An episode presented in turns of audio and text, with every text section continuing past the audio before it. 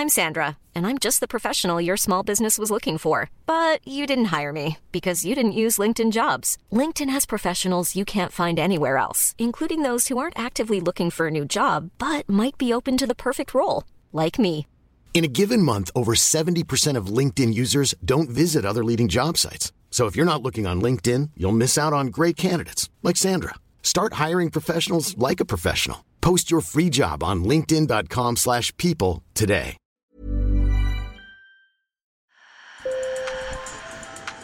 Bonjour. Hello. Hola. Marhaba bikoum. Sur le fil, Le podcast d'actu de l'AFP.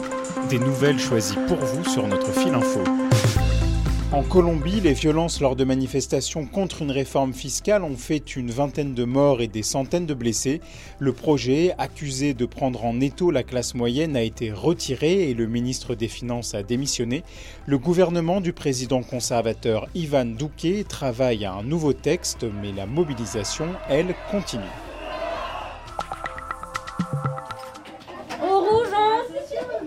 On ouvre les fenêtres Aérer fait partie des gestes clés pour lutter contre le Covid-19.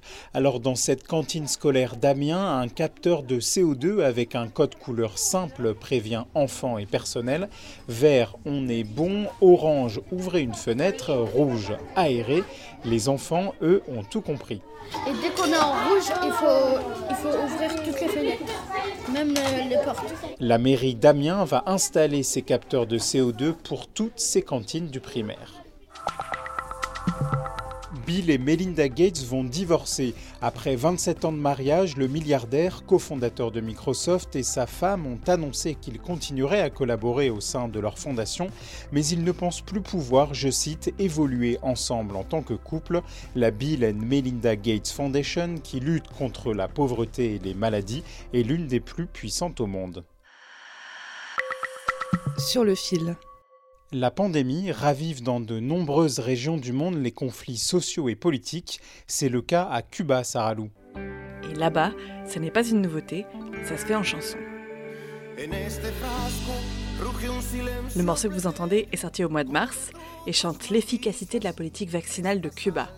Le clip montre des dizaines de flacons de vaccins, une dose qui contient la foi et la force d'un pays, comme le disent les paroles. En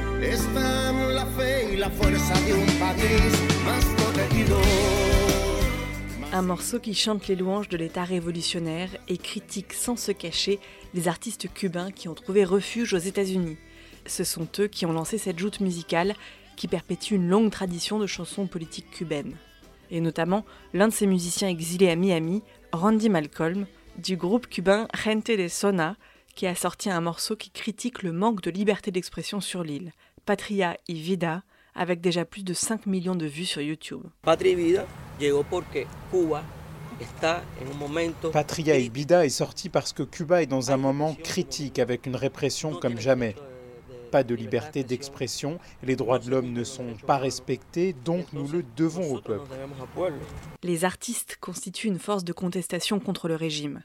Plusieurs centaines d'entre eux s'étaient retrouvés devant le ministère de la Culture de Cuba au mois de novembre, demandant une plus grande liberté d'expression.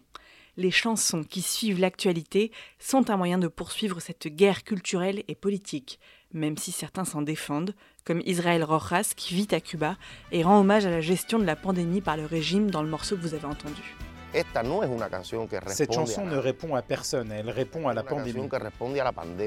Cuba met un point d'honneur à développer son autonomie en matière de santé et notamment face au coronavirus.